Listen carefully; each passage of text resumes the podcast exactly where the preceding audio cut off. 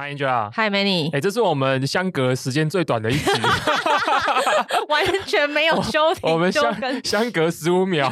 我们以前可能相隔三周或是四周。好、啊，那所以说，如果大家上一集听完之后，知道这一集的我们接下来炎炎夏日娱乐特辑，娱乐特辑，那下半场就是来聊游戏，那一样就是来龙去脉是这样，反正最近是游戏打比较多，因为最近游戏很多啊，六月大作，今年下半年就是。大作就开始清出了，对，其实游戏也是一样，游戏也是有 cycle 的啊，游戏也是大概这个三月到五月是比较差的，嗯，六月开始，七月是因为接暑假，对，完了之后一路到年底，以前一定会把大作全部出光，啊，这样才能够在年底的游戏大赏，什么游戏有个就这种什么 Winter Sales 啊，或者是或者什么之类的，对，嗯，反正就是大家会挤在这个下半年的时候推出游戏，狂买猛买，而且因为这东西也会搭配这个主机商或者是硬体商的需求嘛，因为他们搭配接下来的，比如说 Christmas 先从从复活节开始，对，然后完了之后说 Christmas，然后什么？哎，不是复活，哎，对，万圣节，万圣节，然后 Christmas，还有 Black Friday 什么的，就全部都在下半年了。所以硬体那时候要卖嘛，那软体那时候也出，刚好就是互相拉抬彼此的气势，所以大概 cycle 是这样。所以最近作品就比较多，我最近游戏玩的比较多，玩一玩之后呢，就觉得说哇，好久没有关心游戏产业了。毕竟以前会蛮定期关心的，但是我大概可能从去年的下半年之后，比较没在玩游戏之后，就没在看游戏相关的东西。所以我就回去翻了一下最近半年到底发生了什么事情。就原本想说啊，游戏产业不就这样吗？好像也没什么好讲的。就翻着翻着，哇，不得了了！这新闻真的蛮多的，Tab 就开了大概一两百个。然后这一两百个就是这两个礼拜以来就慢慢的消化它，每天就看个几则，看个几则。然后看完之后就是，哎，ChatGPT 在这边有帮助我一些小小帮忙。看到新闻嘛，然后完了之后我就会先抓一些有趣的段落贴在我的记事本。对，记事本非常古老，不是 Notion，不是什么，就最简单的就记事本，因为这个开启速度最快。完了之后，因为贴上去就是毫无章法。完了之后呢，我会自己先手动把一些东西先把它，比如说同一类群的，比如说可能都是在讲云端游戏的，或是都在讲微软跟这个 Activision Blizzard 的收购案的，我会先把大致上类型的先把它 group 在一圈。完了之后呢，我在这一圈呢，再把它整包丢进 ChatGPT 里面，叫它帮我就是理个顺序出来，这样就让我比较好读啦。但是我觉得它其实还是做的没有很好了，所以我后续还是要自己再把那个内容导出来之后，自己再去把它稍微调整一下。所以就经过这些繁复的手续之后，精炼出了几个比较大的主题。首先第一个主题呢，就扣连到上一集我们讲的这个编剧工会的诉求 AI。其实现在呢，凡是只要是创作领域的人，没有人不闻 AI 色变。但是呢，我觉得这状况有点不太一样。原因是因为我觉得在今年的一二月以来，一路一直到四月、五月为止，大家都把 AI 想成神。哦，就觉得 AI 就是万能。但最近这个反省跟也不是反省，原因是因为实做的人变多了，大家发现，大家发现它的限制其实很多，其实很多，其实非常多。对，大家已经不要把 LM 想成神。从你刚刚讲的整理资料的 workflow 就可以很明显的感觉出来，它并没有办法达到我想象中的。这里有十个 tab，请你帮我消化整理。当然乐观，当然基于乐观主义者，我们可能还是可以相信这件事情会越变越好。我相信，我相信。但反正总而言之呢，在此时此刻，它的限制还是很多。没错。比如说在专业领域，我们过去大家会觉得说 AI 这么厉害，问什么都会，那是不是就像 Angela 讲的，他可以帮我写编剧、写脚本，然后做游戏也可能会觉得说他可以帮我干嘛干嘛。可是其实如果真的是专业领域的人，所谓的专业领域就是说你的工作是把这件事情做成实际上的商业产品，而且你的。商业产品是有一定制作规模的，我讲的不是什么素人产品，因为我发现要讲这些事情呢，大家首先要有一个共同的语言上面的 benchmark，比如说这东西做出来可以，这可以到底是什么定义下的可以？是出来然后长得是个图，这是不是可以的？还是说它是经得起一定制作规模或是一定市场诉求的需求？它的专业性，所以你的专业性到底摆在哪边？这是一个我觉得一个很重要的前提啊。但 overall 就是我也认识了一些呃游戏领域界的或者是一些绘图圈的人，反正就是呢，如果以 benchmark 来讲的话，AI 能够做出来的东西大概就是落在六十分上下，可接受范围。但六十分的东西就是变成是说，你一个如果你追求八九十分，其实你人为介入的比例其实还是要蛮高的，所以这个是大家越来越认清的现实啊。但是相对的，就是说有很多东西其实也不一定用到八九十分的东西嘛，一款内容里面可能有很多地方它其实就是五六十分 OK 就好了。所以像这样的东西，确实 AI 能够帮得上忙。但是你要说 AI 完全取代掉专业的人士这件事情，我觉得专业人士反而是在最近的可能三四个月，或是近两三个月以来，自信心可能慢慢又重拾回来了，因为他们可能更清楚意识到，其实现阶段 AI 还是有它的限制在。但是这件事情的反面就是说，也不可以因此就觉得说，哦，明年的 AI 跟后年 AI 跟现在是一样的。所以我觉得现在这是个蛮微妙的时刻，AI 已经不是大家觉得是神，可是大家对还是有一些敬畏之心，持续的在学习怎么跟他共处，大概就是这个状态。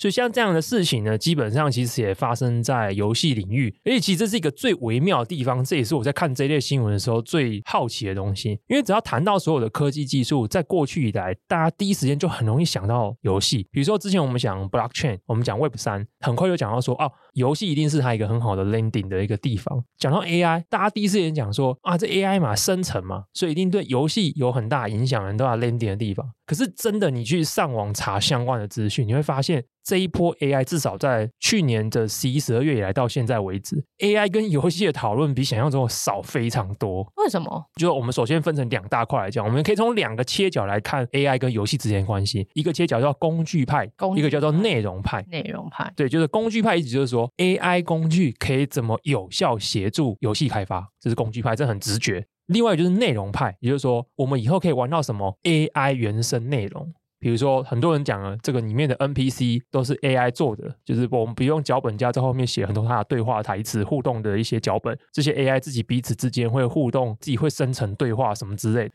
甚至有说有一些，比如说什么冒呃恋爱游戏啊，里面的女主角啊，就是所谓 AI 生成，你可以跟他很无止境的对话，诸如此类。所以它是因为 AI 而产生原生的内容体验。就我发现，其实这两块的市场讨论都相对少，工具派可能稍微多一点。那尤其是发生在比如说游戏开发最核心。现在的中心的工具叫做引擎这件事情上面，所以我们 Unity 在最近也试出了它的 AI 的开发工具。其他的应用，比如说像 Roblox，它本来就在今年的二三月的时候就也试出它里面的开发工具会有 AI 的功能。然后像是一些其他的引擎啊，比如像什么 Game Maker 这样子的引擎，他们也说 AI 已经在他们未来的开发的蓝图里面。所以，我们当然就会看到有这样子的东西。可是你会发现它没有到特别多，还有散落在一些其他的领域啦。比如说，有些人会说他们开始开发了一些 AI 的 App，这应用可以帮助游戏人员做 QA。过去你要看这个游戏有没有 bug，基本上就找人来玩。比如说这个墙会不会穿过去，或者是你执行的某一些动作会不会造成其实后面的决策树有问题。那这东西过去其实他们大量的就采用 testing，然后找人来实际试玩，试完之后给你一些 feedback 抓 bug。所以现在当然就能想到说，如果是这种大量重复性的事情，是不是叫 AI train 一个 bot，叫它一天二十四小时每天都一直在玩，它就自动帮你抓 bug 出来？这也是一个蛮常见的工具类的应用。可后来我想通，为什么市面上相关的工具类的 AI 的讨论没有那么多？因为游戏产业其实蛮微妙的。因为游戏产业大概分成两大种类啦。第一种就是传说，呃，比如传说，就是所谓的三 A 大公司，嗯、就是比如说什么 Ubisoft 啊、哦、EA 啊、Square Enix 啊这些，他们已经有一些三 A 大项目制作。完了之后，就是些我们所谓的独立的 Studio、Indie Studio，那他们通常就是不在这些大的发行商底下，自己成立一间公司做制作这样。你就发现一个很有趣的事情是，前面讲这些三 A 大公司是理论上大家觉得 AI 可以带来最大改变的原因，是因为他们的制作体量很大，所以他们的制作的成本压力大概比较高。就像我们上一集的时候讲到的，大型的制片公司它可能动用的编剧数量多嘛，演员什么东西，它的物量很多，所以我只要里面它的整个 workforce 我能够减个十趴十五趴。对我整体的这个成本的改善效益就很好，像三 A 公司大家都知道，开发一款三 A 游戏通常就是落在四到七年不等的时间。哎，重点是成本非常的高，成本基本上很高啦。开发一款三 A 游戏，基本上没有一个几亿到上十亿美金是开发不出来的。对，很可怕，比拍电影还可怕哎。呃，很早就超越了。对，这通常是游戏产业人都知道，其实这在十几年前的时候就已经超越拍摄一部电影的成本。那行销成本当然也是非常贵的。做这种三 A 级大游戏本来就是风险很高，所以工具派 AI 的论点当然很容易想象嘛。这么巨大的成本，而且牵涉到这么多人员投入，我如果用 AI 的部分来减少一些人员的投入，或是促进一些开发的效率，理论上我们省下成本就很惊人嘛。可是很有趣的是，这些三 A 公司呢，都会自己内部开发工具，因为使用的量体太大了，你自己开发自己用最知道什么。在古早以前没有 Unreal 跟没有 Unity 以前，其实这些公司都自己有开发引擎，所以这是蛮特别、蛮有趣的，就是跟其他行业不太一样的。嗯、就是说，嗯，是你，了解我意思吗？对，对。可是，在游戏行业里面比较特别的是，他们做三 A 游戏，因为开发期很长，而且因为他们不会预期他们只做一款游戏，他们有非常多的技术或者是很东西，他们会开发续作嘛，他们会开发衍生作品，所以其实自己养一个团队，自己开发内部使用的 tool set 是非常非常合理的。而且这个 tool set 第一个，他也不会见报啊，他也不会跟你讲。他也不会想到要把它 spin off 出来，成为一间独立公司卖这个 solution，他就自己的。因为这个东西完全是为了他们这个作品的需求。比如这是一款开放世界的设计游戏，里面当然就没有很多东西需要涉及叫什么角色扮演的元素嘛，所以这工具就会依照这个属性的需求去特化。其实很多公司都有 AI 的经验，因为从古早以来，你做 NPC，甚至是你做所谓的程序式生成，也就是说，我今天是一个单一物件，可是我给这些物件一些变数，我依照这些变数去让它直接去自我繁衍，变出一千个、一万个，比如说树啊、石头啊、建筑物等等之类的。像这种东西，其实很多商业公司里面都有自己开发的 tools 啊，所以你会发现，并没有这么多公司跑出来。比如说，你今天如果是个新创。然后你说，哎，我今天要做一个三 D 呃 AI 的这种开发 tools，基本上你也很难迈进这些大公司，因为他们其实自己内部可能就有这样的团队做自己的工具。反过头来，我们说另外一个阵营嘛，这种所谓的 indie studio，这比较有趣，他们用不用得上，这可能是个问题，并不是说这件事情对他们没有好。首先，第一个是成本降效上不一定有这么显著的差异。比如说，我今天开发这一款游戏，我投入的人力是十五人，那 AI 工具这件事情，假设帮我减个两人，对我成本上是不是有带来巨大 impact？这是第一个，我可能要考虑，这不一定有。巨大 impact。第二个是大部分的中小规模制作 indie game 在市场上要找到的破口跟诉求怎么讲？以我一个玩家的角度，或是常年玩游戏的人来角度来讲的话，有些人的诉求是找到玩法上的创新，但是我觉得 generalize 一点讲好了，大家找到的其实是市场审美的一个缺口。也就是说，我没看过类似的玩法，或是类似的乐趣。其实你要做出纯玩法创新是极为困难的，其实大部分游戏都不是。这件事情也不是所谓的一间独立游戏公司要成功的圣杯。其实，一间游戏公司最重要的成功的一个切入角，其实是你在审美上找到一个特殊的切角。那这个审美指的不只是外观上的审美，它有可能是叙事上的审美，它有可能是画面呈现上的审美，它有可能是数值表现上的审美，它有可能是不同游戏玩法组合起来的审美。反正就是一间中小型的公司要在市场上成功，因为你的规模比较小嘛，所以成功对你的定义跟三 A 公司要成功的定义不一样。所以你可能卖个呃二十万套、三十万套。基本上就算成功了，就是你能够 cover 掉这一款的成本，然后还找到下一款开发的成本，这基本上就算成功了。那你只需要这样的 size，跟三 A 游戏基本上需要三百万套、五百万套是截然不同的。所以这时候对你的公司来讲，最重要的重点不是什么 AI 工具能不能够降低成本，能不能够增加你的创意，能不能够突破，或是让你的创作，就是我觉得那个东西会是 first priority 的思考。嗯。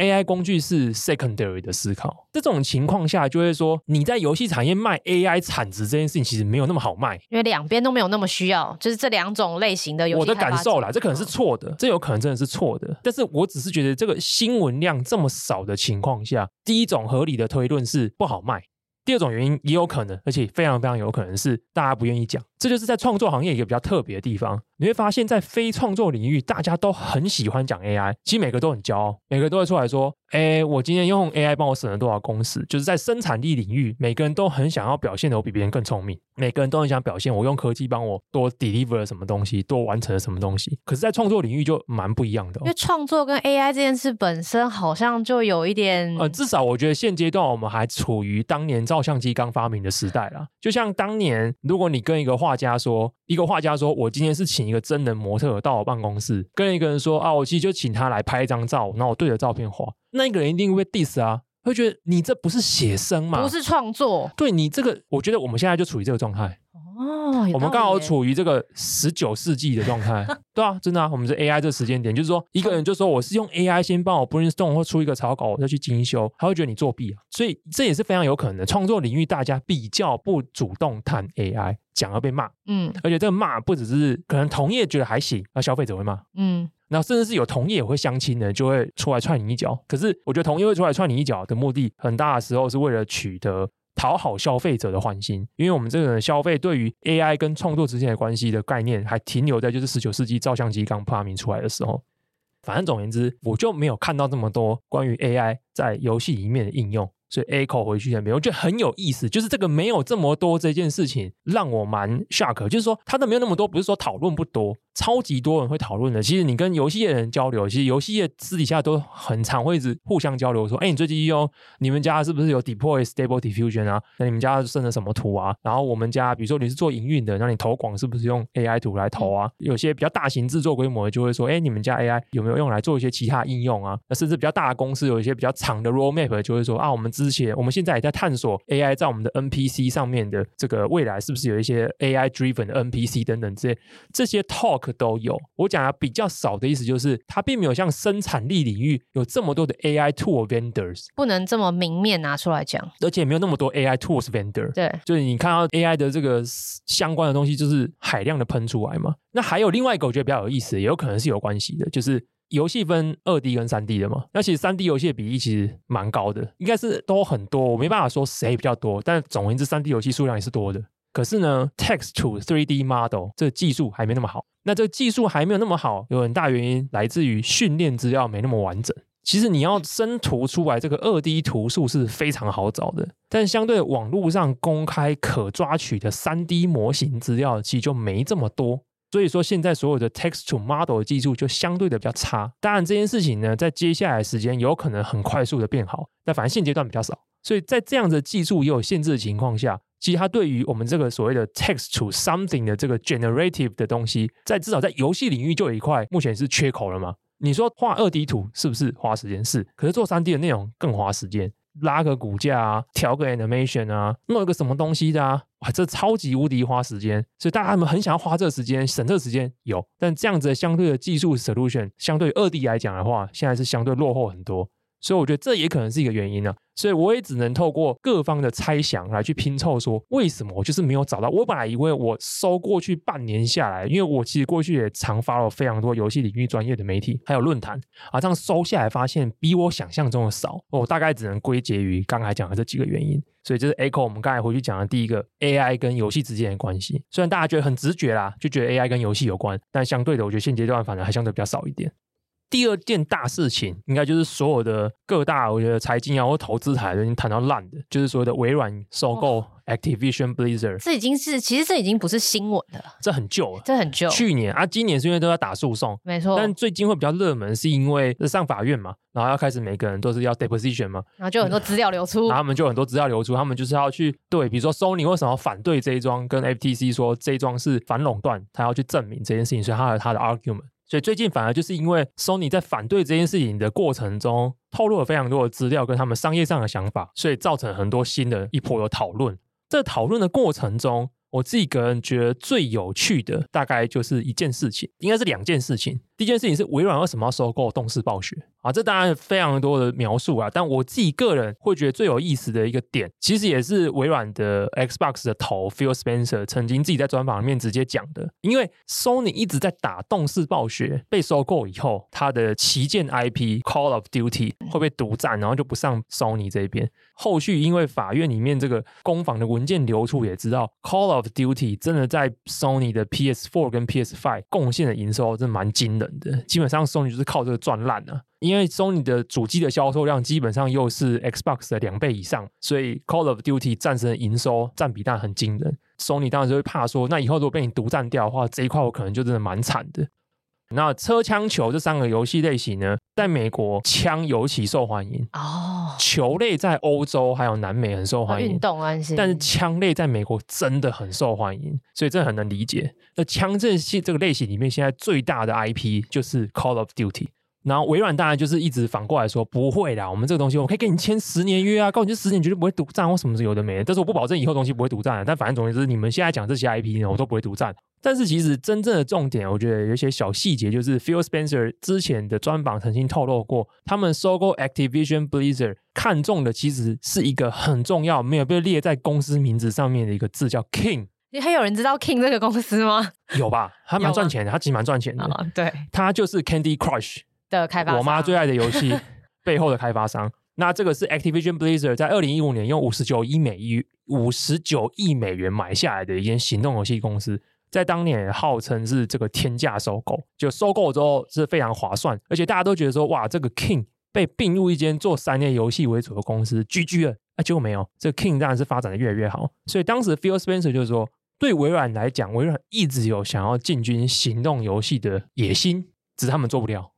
其实每一间做三 A 的公司都想要进军三行动游戏的野心啊，EA 也想做，Ubisoft 也想做，但基本上都没有很成功，所以他们到最后都是用想要用买的。2K 也想做，所以 2K 后来就把 Zynga 买下来了。其实微软本来要买 Zynga，只是被 2K 杀出来，就被 2K 买走了。其实微软在那个法院的 deposition 的过程中，就发现他们从二零二零年开始就计划要。买买买买买买买，就是反正每一家他们基本上台面上有名的公司，他们都有出价过去问对方可不可以卖给他们。OK，那时候 Phil Spencer 有讲说，King。是他们买 Activision Blizzard 一个非常非常重要的点，因为 King 的底下的这个 Candy Crush 系列的游戏，它的 DAU 跟 MAU 非常非常非常多，而且持续成长中。对他们来讲，这是一个直接进入行动游戏领域一个非常非常重要的敲门砖。这是他亲口讲的。而且这件事情其实我觉得可以 echo 回去，最近不是很常在吵那个两大行动商店垄断的事情吗？对，欧盟那边就是开始各个地方都有新的判决，比如说你不可以禁止他们用其他的金流服务。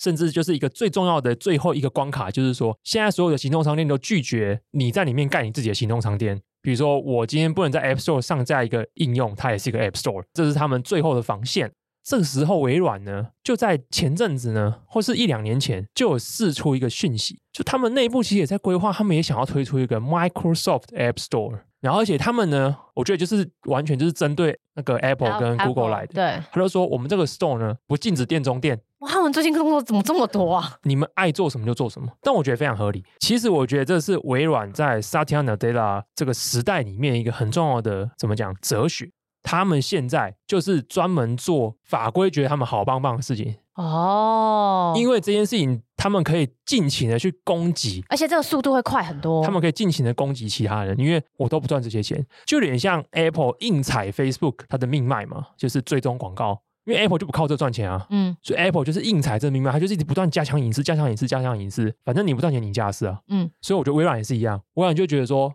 反正我本来就不靠这个赚钱啊。微软其实这几年很倡议，它基本上是美国我觉得官方眼中的好宝宝啦。反正只要是跟反垄断一体的呢，微软都说对，他们都坏坏，微软最乖，因为微软根本不赚这个钱啊，微软赚企业的钱啊，他赚 Azure 的钱啊，他更不赚这些钱啊，所以他很支持这些所有，他在欧盟也都倡议啊，在美国也倡议啊，就是这些 App Store 垄断监管方的诉求都是对的，这些商店都是错，都有问题。这个墙都应该被打破，然后他自己就说：“我要，我也预计有规划，想要出一个 App Store，然后呢，什么都可以做。”所以这就对应到这个他买他收购 Activision Blizzard。可是，那那那，我想，因为你刚刚前面说这么多人都想进军移动游戏，然后也都确实买了，现在还是一个透过这个切角进去移动游戏的好时机吗？没有，也只能这样啊。比如说另外一个案例，就是 Sega，Sega 前阵子就发了新闻了，他们。正试图以七亿欧元，大概七点七五亿美元，收购 Angry Birds 的制作商 Rovio 啊，基本上我觉得会通过啊。那因为 Rovio 是一间上市公司嘛，那他们最大的持股是一间机构，那那机构就说 OK，那我觉得股东会应该基本上会过啊。过的话，Sega 这间老牌公司过去几年一直以来在手机游戏上面也没有什么很亮眼、超级代表作的公司，他们现在也想要透过收购的方式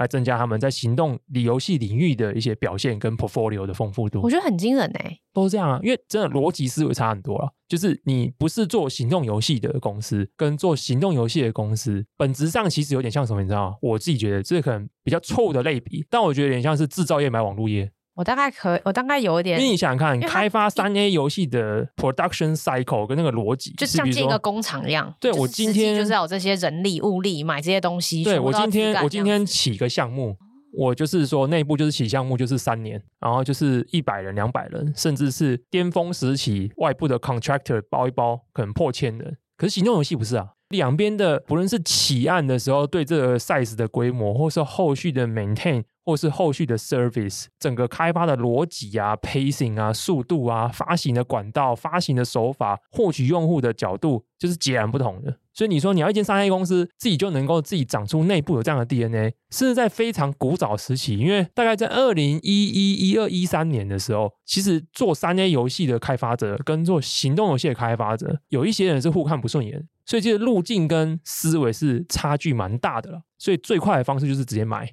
那你觉得？你觉得微软说的这个理由是真的吗？哪个理由？就是先撇开垄断部分一些大作游戏的垄断不谈，我们他们真的是要进，就是他们的这个可信度是有多少？就是说你 at a gut feeling，你觉得他们是不是真的会推出以 mobile 端的游戏呢？而且他们可能有可能要怎么推出？因为在这个时间点，说实在，你说手机游戏有继续大幅成长的可能吗？呃，我的想法是这样，但也不代表正确。哦、对我，呃，我觉得站在微软的高度啊。对，我崇拜这间公司。我们现在先已经都上去了，对对，直接上去。呃，我觉得以微软的高度呢，如果是我，我是内部的人，比如说我是 Phil Spencer，我要跟 Satya 提个案子，然后我的策略的 bullet points 里面，我觉得我的重点不会是行动游戏，但是我觉得 mobile customer mobile as an entry point 是一定我要 highlight 的。OK，因为他已经有这么大的基数了。就是说，微软现在玩的局是这样，对他来讲呢，主机不是他现在的重点，嗯、就是说载体不是他的重点，嗯，场景才是他的重点。你在哪边玩游戏，他希望在你任何地方都玩得到我的游戏，这是重点。所以他现在主打 Game Pass 嘛，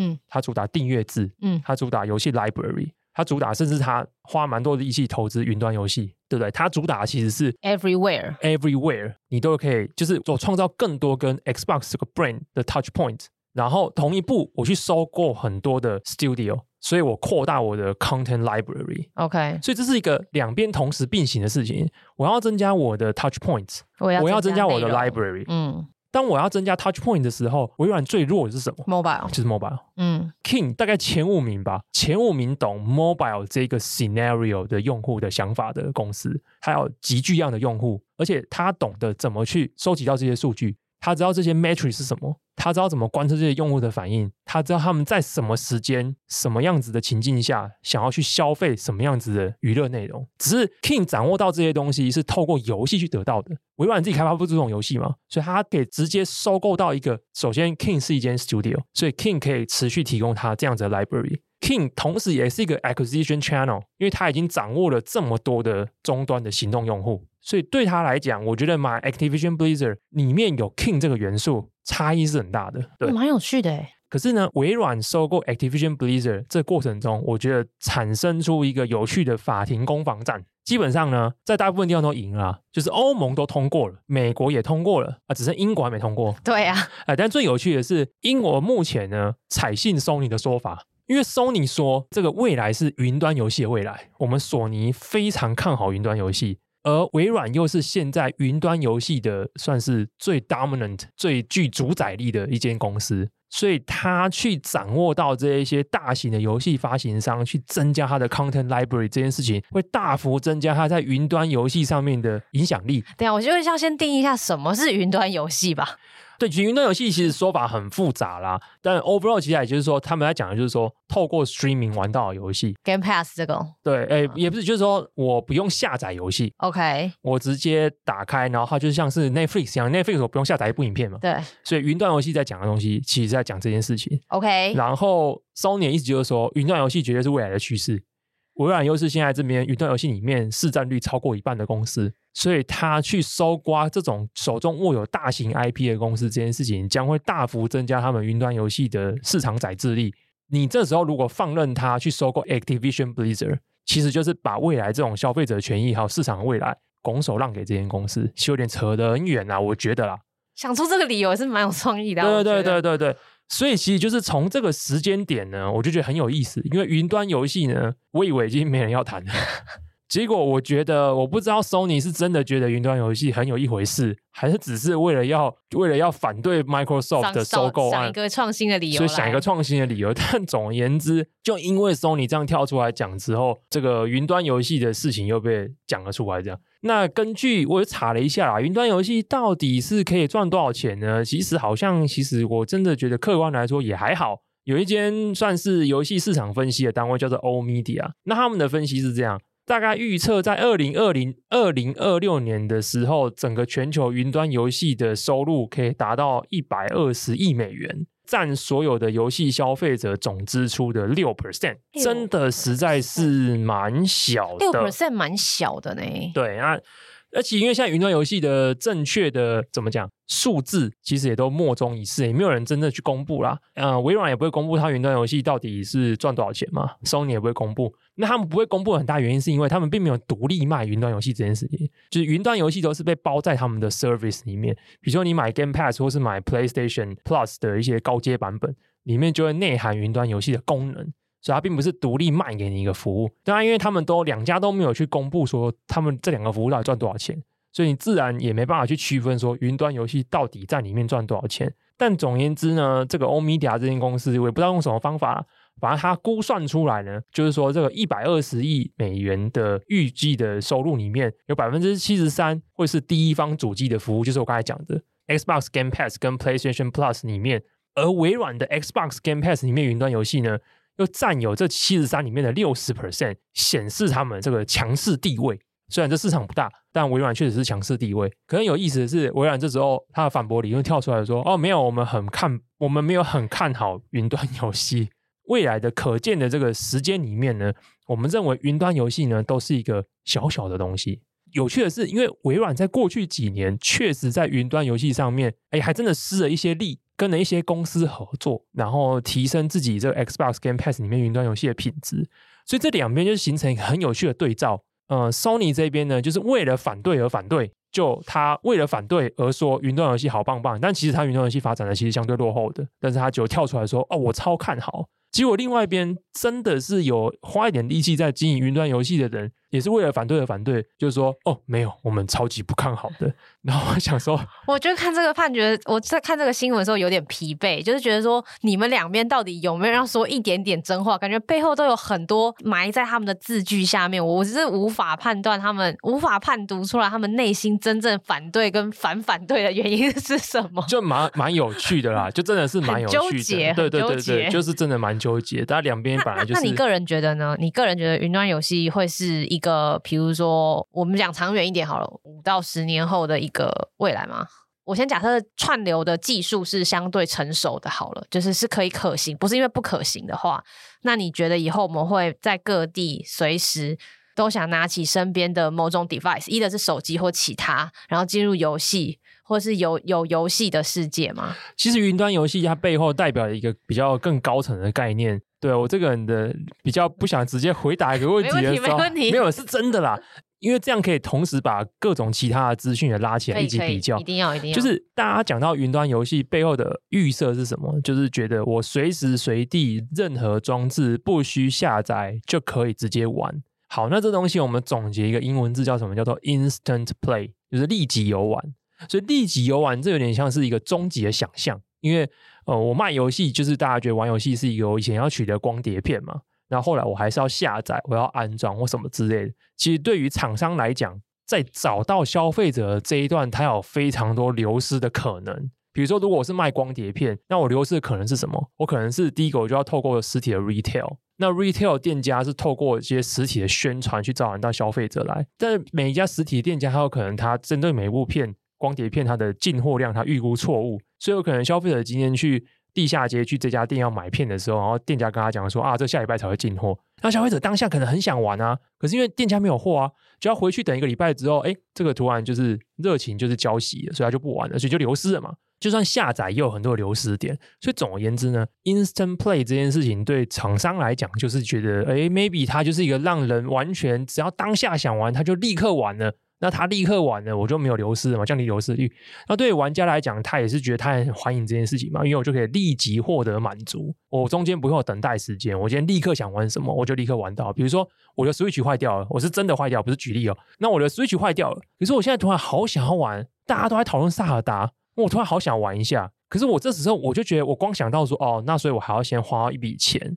然后去买一台 Switch，然后等 Switch 可能就算是二十四小时，也可能是明天到货过来，然后我再买游戏卡，然后再放进去。我想要这一些，我又觉得我没那么想玩了。可是你今天如果换个角度想，我现在好想玩萨尔达哦，然后我手机一打开，网页连上去，我就玩了，我是不是立刻就玩了？是对，所以说这就是呃消费有时候你流失就只是发生在这个 moment 而已。所以所谓的 instant play，我觉得他想要主打就是这个梦梦想，但这个梦想已经过去已经透过很多不同的技术尝试过了。在上一次最新的尝试叫做 HTML5，对，所以当时大概我觉得大概也快十年了吧，还是七八年。总而言之，大家就讨论说，用 HTML5 这一套新的网页的技术，大家可以不用下载，直接在网页的框架里面就可以玩到品质还不错的游戏，因为。在 HTML5 以前是一个叫做 Flash 的东西，Flash 就是玩玩一些什么皮卡丘排球啊或什么之类的。这也是一个历史成年的旧事情。对，对，那 Flash 因为它的技术限制嘛，所以游戏的表现比较差。可是它还是有一种 Instant Play 的效果啊。然后玩的就是 HTML5 最终极的想象，当然就是所谓的 Cloud Streaming，用云端来做串流。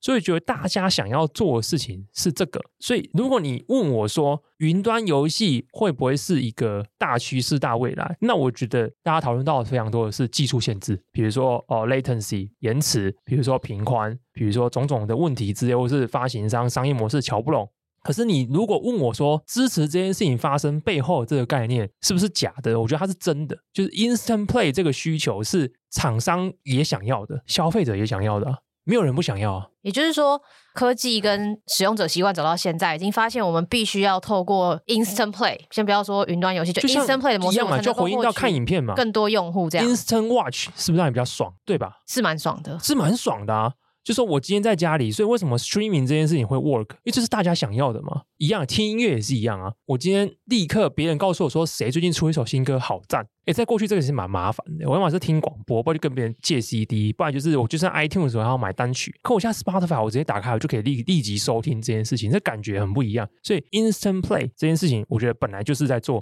前一个大家最看好，我自己本来也很看好的，可能就是 Google 的 Stadia，结果他收了。应该说，你觉得他，你应该是觉得他是有能力做起来的人。嗯，就是他有技术能力，但我觉得大部分的科技公司，就这种科技公司，基本上我觉得都搞不起游戏。这 Amazon 的 Game Studio 基本上算 GG 了嘛，Google 的 Stadia 基本上也 GG 了。那我觉得 Microsoft Xbox，我们之前有讲过一集，为什么？那你会发现当年就是一群很疯狂的人，在因缘际会下找到强力的盟友，大家很欢迎回去听那一集，我觉得非常非常精彩。总而言之呢，大部分科技公司我觉得是搞不起游戏这个 business 的，因为这个逻辑真的是差蛮多的。那你觉得 Netflix 可以搞得起游戏这个 business？哦，那是下个议题。但我这边先、哦、先谈说，为什么当时我很看好 Google Stadia？好，因为 Google Stadia 当时呢，我觉得我看中它不是 Stadia 的这个云端游戏平台，我看中的是它会跟 YouTube 有联动，因为他当时丢了一个我觉得非常迷人的宣传，就是说我今天看 YouTube 直播，YouTube 直播上面讲了一个游戏，然后我看了游戏是非常好玩，然后我旁边有一个 Play 的按键，我点下去，我就立刻跳到 Stadia 平台上面玩，听起来很合理，完美啊！对，结果 Stadia 收了，可是呃，我们刚才讲的这一套技术。Google 现在背后还在偷偷的实验它。最近有新闻流出说，这套叫做什么？叫做 YouTube Playable。Playable 就是可玩的意思，就是可以玩的 YouTube 啦。就是他们过去当时的可能一些城市码或者是一些开发的一些 protocol，他们把它留下来，继续在那边用。所以你会发现，其实大家都还是在找寻 Instant Play 这个可能性。别的不说，我们讲这是比较先进的技术嘛。比较老一点的，像 HTML5 的平台，Google 底下有一个叫 Game Snacks，就是什么游戏零食。Game Snacks 现在还在营运哦，而且它是归属在 Google 的广告部门之下。Game Snacks 目前主要发展的市场是一些巴西、印度、中国这些国家，很大原因是因为那些国家用的可能都是比较低规格的 Android 手机，跑不动，跑不动一些比较直接原生要安装的游戏，可是他们就可以透过比如说 Game Snacks 这样 HTML5 的服务，直接去很有效的去 access 很多很多类型的游戏嘛。这东西就让我想到一个很有趣的案例，大家都知道我是一个原神爱好者。那我很爱玩原神，但反正我很爱米哈游这间公司。但总而言之，最近在中国有一个很有趣的新闻，中国有一个算市占最大嘛，其实我不知道，应该是是很大的一个外卖应用叫美团。就美团呢，你也知道，中国啊、东南亚都很喜欢把应用发展成 Super App，里面什么都有，就像微信一样，对，包山包海。对，就最近美团也可以拿来玩原神了，这就厉害了。但这个技术呢，不是透过 HTML5，是透过云游戏，因为原神本身就有云游戏版本。哦，它是 access 它的云端版，它是另外做一个别种版本的云端版。哦，别种版本的云端版。对，呃，应该说原神本来就有官方的原神云端版。OK，然后原神后来又出了另外一个比较像是低阶一点版本的云端版，然后这个云端版的入口是在美团，这很有意思。就是说这些 Super App 也想找新的应用增加。我不知道谁会想要打，因为有点像打开 Foodpanda 玩魔兽世界，你懂这个概念吗？就是说这好难联想。没有，我觉得台湾没有这种使用情境啊，因为台湾没有什么 Super App。对，台湾这个 Line 很想要发展成 Super App，但实际上你会用的功能就里面几种而已啦。但我觉得很有意思，就在美团里面可以玩原神，而且不要小看原神云端版本的营收，蛮惊人的。基本上原神云端版本的营收应该赢过非常多 Game Studio 的收入。对吧？因为原神本身安装很肥嘛，你这一只手机装进去，第一个你手机的配备要求有一定的规格，对；第二个是它容量很大。那在中国有很多人就是没有这么好的手机，也不一定跑得动，这时候嘛，玩云端版本就非常合适。所以这个是很有意思。所以说，Instant Play 或者是免除载具的限制这件事情，我觉得整个游戏行业还是会一直在寻找 solution。哦，蛮有趣的。只是这个 solution 是不是现在 right now 我们看到的云端游戏，我不知道是不是现在看到的 Game Pass 或任何形式。但我不知道。但是我觉得 eventually 会走到这个终点，因为这件事情对谁都好啊。我想不到有谁要反对这件事情啊。这件事情对谁不好？就像看 Netflix 有什么不好？现在谁想要看非 Netflix 的方式？你会想去租一片 DVD 回家播吗？就不可能嘛，你不可能回到过去。哦，我觉得这整件事情云端游戏，然后牵扯出来一些新的讨论，就蛮有意思的。所以 echo 回去你刚才提到的问题。Netflix 现在也开始在做游戏嘛？对，因为你刚刚提到这么多人里面，就是 Netflix 你还没有提到，因为 Netflix 其实也进军了一些游戏，它也是现在好像就是不同行业进游戏就是先买嘛。但是 Netflix 我觉得它，我自己会觉得它比较会成功，原因是因为它不算科技公司，就是它同时兼顾 content 跟科技的部分。科技是它的 distribution，是它的 infrastructure。对，但它的核心重点还是去全球找 studio 控制这些东西，然后输出这些创作。出好的内容，这件事情是它的核心嘛，所以它既然有它这样的 DNA，我就会觉得它。切入游戏产业的成功率相对就比较高一点，但是他一开始的切入方式有点看不懂。最早一开始他就是他就是拉很多手机游戏进来，比如说他拉很多手机游戏，然后说这些手机游戏基本上透过 Netflix 的账号就可以直接免费游玩。哦，这么说好了啦，我觉得最生动的比喻就是说，当时我看 Netflix 的时候，我觉得他 Netflix 的 game 很像要做一个 Apple Arcade。那 Apple Arcade 已经证明算是一个蛮失败的东西，所以当时我会觉得说，呃，Netflix 的这个东西可能也会失败。虽然说里面还是有一些蛮不错的好游戏啊，尤其是最近它上了一款新的，我立刻就下载来玩的，就是 Arxon Free Two。那 Oxenfree 是一个很棒的冒险游戏，反正呃大家想玩可以去玩，我觉得非常非常好。尤其是你是 Netflix 订户，那反正也不用钱，你就直接下载下来。但是如果你都要买的话，那款游戏要两三百块钱，所以就是立刻省了两三百块钱，等于这个月月费就少缴了大概六七成。但是呢，后来发现查一些最近近期的新闻，Netflix 好像不只是想要做 mobile game，他好像真的是玩真的。例如说 God of War 战神这这游戏算蛮经典的吧？他们游戏系列的这个艺术总监最近呢就宣布他加入 Netflix 底下一间子公司，然后是一间游戏工作室。更屌的是，这个游戏工作室的领导人之一呢，他以前是《Halo》这一款游戏的创业总监、创意总监。那《Halo》就是大作。我不太确定台湾人大概知道人多还少，但基本上在美国，我们刚才讲到车枪球嘛，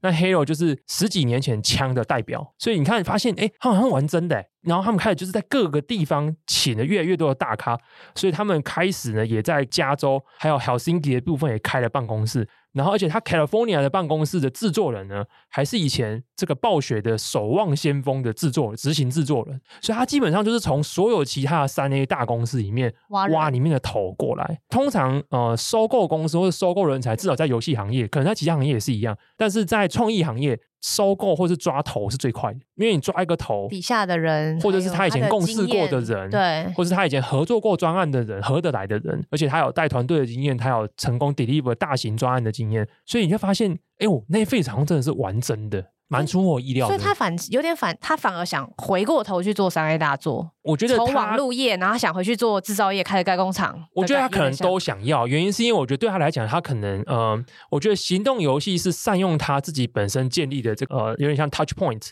但是你做三 A 的大 IP 作品有一个重点，其实是它可以跟它的影视单位有很好的联动。那这件事情确实也发生在，比如说我刚才讲那个 Oxenfree 的团队，虽然他们是一个行动游戏，可是他们的游戏我觉得相对很精致。他们也说，他们加入以后呢，他们加入 Netflix 以后，他们获得最大的一个两大优点是什么？第一个是因为 Netflix 是一个做全国呃全球的 content distribution 的公司，所以他们的多国语言的整个 pipeline 啊，还有相关的资源都非常的丰富，所以 Oxenfree Two 一开始在在多国语言的上面的品质跟制作的时程就提高了非常多，所以是有赖于 Netflix 本身就有的资源。然后第二个是他们在开发的过程中，他们就已经开始跟别的 IP 或是内容团队部门去讨论说，未来 Action Free 这个系列如果要影像化的话，它有没有机会？那我们知道 Netflix 其实跟传统电视台不一样，他们身为一个网络媒体公司，他们的制作内容的弹性范围是非常广的。我今天主要做这个东西，我不一定要做一季，或者说我所谓的一季不一定要二十几集啊，我的一季可以只有八集。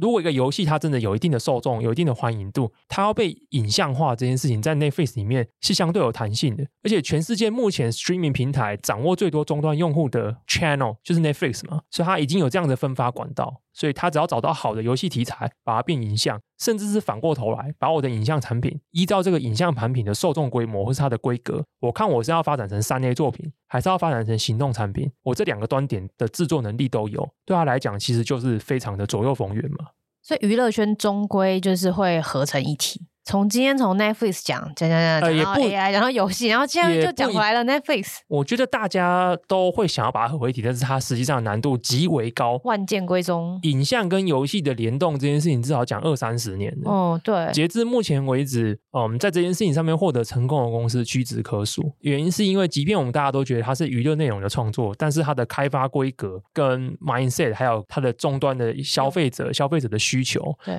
根本上决定了创作人才跟创作的让你创作的方法。方法学跟创意的发展的方式就截然不同。even 大家都是创意行业的，但是这两个东西截然不同的情况下，你说你在一间公司里面要同时容纳这两种极端属性的 talent，我觉得难度也是非常非常非常高的。那节目最后就来分享一个我也是非常意外、一些很有趣的一个一个新闻，在全世界大家都觉得游戏产业不就是在炒这些议题的时候呢？有一个很值得注意的事情是，沙乌地阿拉伯这间国家有钱的地方，有钱，而且就是他们很力求想要转型啊，因为他们就觉得说石油也不是开采不完的嘛，而且未来当然全世界可能都找到新的替代能源的时候，那他们像这种只有石油的国家该如何是好？我我觉得如果我是沙乌地阿拉伯的王储，我可能 maybe 会有这样子的居安思危的想法，但是我现在还有每天都有喷出来的钱在用嘛，那我就是直接发动我的超能力，所以呢，在过去十八个月呢，沙乌地阿拉伯已经全球投入将近八十亿美元。收购或者是入股全球各地游戏公司，这蛮惊人的。他们自己本身的主权基金就是 PIF，它不仅收购任天堂八 percent 的股份，成为任天堂公司最大的外部股东。PIF 还持有动视暴雪啊、Ubisoft 等等游戏发行商的股份，那他们就是非常积极的想用这个东西来提升他们的影响力。那他们最近做了一个最有趣的事情呢，是他们成立了一个叫做 Savvy Games（S A V V Y Games） 的这个游戏公司。那这个游戏公司又开始进一步去收购很多其他的公司，包含他购买了中国的电竞公司英雄体育的股份。入股瑞典最大的一个游戏集团 Embracer，然后也出了天价收购了美国手游发行商 Scopely。那他收购 Scopely 这个是最扯啦，他们竟然用五十亿美元收购，这行业听到的时候吓傻。我们刚才听到嘛，很久以前买 King 五十九亿，五十九亿，Scopely 竟然只是五十亿美元，大家真的吓傻。但是其实对这些阿拉伯王储来讲，没事，还好的。那他们背后多少钱呢？整个沙乌地阿拉伯政府跟 PIF 为 Savvy 这间公司提高高达三百八十亿美元的子弹。他们目标是在二零三零年以内，在沙乌地阿拉伯里面创造出两百五十家游戏公司，创造出将近四万个工作机会，并且确保游戏业产值至少占他们国家 GDP 的一 percent。一 percent，这很夸张。其实这有点像什么？这有点像是用这个石油榨出来的钱，在沙漠里中盖一座高塔，就是有点像杜拜城那种感觉。就是，就是，反正他现在就是有喷油的钱嘛，然后把这些钱拿去全世界买这些公司。交易是这样嘛，有买方就要卖方。可是说实在，其实在游戏产业这几年卖压其实蛮蛮蛮大的，尤其是行动产业。就像你刚才讲的，呃，其实行动游戏市场呢，去年竟然出现了好几年来第一次的市场规模的衰退。今年会成长还是衰退不知道，但总而言之，就算有成长，也是微幅成长。反正总而言之，已经非常非常饱和了。那这个情况下呢，呃，非常多的行动游戏开发商呢，基本上只要有人愿意出钱，他都是很愿意卖的。啊，反正 Scopely 它都可以出五十亿美元，我相信有很多的，即便是中小型的 studio 或公司啊，我觉得 Savvy 或是沙乌地阿拉伯主权基金都是很可以溢价的，所以这是一个我觉得很有趣的，这个历史也很难说嘛，说不定真的让他在这个沙漠中盖出一片游戏绿洲啊，不知道哎、欸，我不知道，因为我在，而且沙乌地阿拉伯的玩家很多。总言之呢，其实沙乌地阿拉伯游戏玩家也多，然后钱也多，然后这个消费力也蛮惊人的，所以他们现在就想要透过超能力直接变出一个新产业，只用买的。对，对我们从公司买公司，想要进军产业，现在是国家买公司。这个 对，嗯、但是 overall 原因是因为其实游戏产业，嗯，真的是蛮庞大的一个产业啦。嗯、反正根据不同的机构的统计啦，在未来几年内呢，游戏相关的支出大概会占全球的呃，有点像是内容消费的娱乐支出，大概不同机构的数字不一样，但普遍落在十到十五 percent，其实蛮惊人的。所以这个我觉得大家想要进来，那不论是影视行业想要跨进来，或者是自己本身国内没有这个产业的国家想要去扶植它，我觉得都是蛮能想见的啦。所以这是以上就是我很快速的跟大家 overview 了一下过去半年来我觉得值得关注的游戏产业的一些重大议题，这样很快速的又录了新的一集。哎，今天的浓度蛮高的哎，哇，好累，好累，哇，超累，干脆下礼拜停更啊，不行啊，有夜配，就跟你讲啊，好好，总而言之呢，那就是讲到这边，就是以上就是本期的节目了。那一样就是怕有人直接跳这一集，所以一样我们的 ending 还是要讲一下。那如果你对于每周收到有趣的科技或商业的新知感兴趣的话，欢迎透过节目资讯栏订阅慢报。如果你觉得这节目很好听的话，来欢迎推荐你更多朋友收听，帮我们增加更多的那个。然后最近有朋友问我说：“哎，为什么你们 podcast 没有 Q&A 啊？”很抱歉，就是没有人 Q 啊，怎么 A？呃，真的没有人 Q，我不知道。我们节目就是一个收听量其实蛮稳定上升，我们现在每一集不重复下载已经超过两万了，但是我们的评价跟 Q&A 还是很少。但是没关系，我个人没有很追求这件事情，所以有听到有喜欢的就欢迎五星好评一下，但没有的话也不要硬留，拜托不要给一星啊，拜托会很伤心。好，那以上就是本期节目，拜拜。